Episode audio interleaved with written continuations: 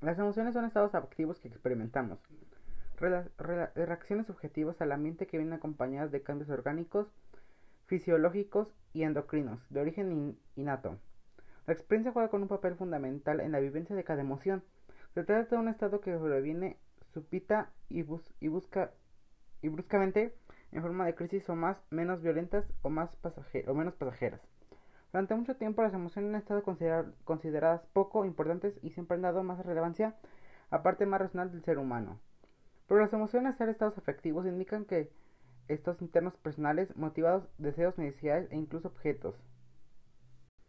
El abordaje de las emociones, así como lo de los estados emocionales de sugestión, afortunadamente se ha estado insustando como estructura básica del contexto psicológico y educacional.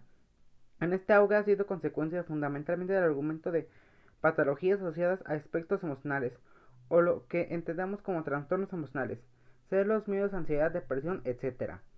Tradicionalmente los trastornos se asocian con una población adulta. Hoy en día no solo pertenece a este tipo de población, sino que también incluye población infantil.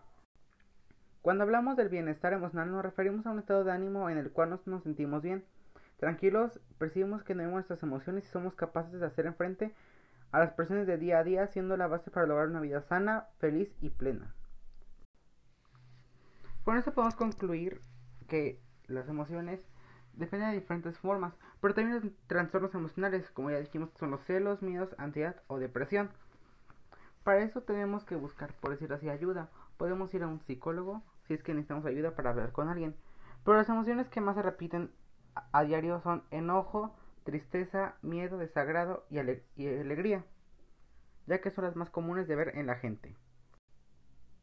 Muy buenos días tengan todos ustedes. Mi nombre es Axel y en este episodio de nuestro podcast de vida saludable analizaremos las emociones. Las emociones son relaciones psicológicas que representan modos de adaptación del individuo cuando percibe un objeto, persona, lugar, suceso o recuerdo importante.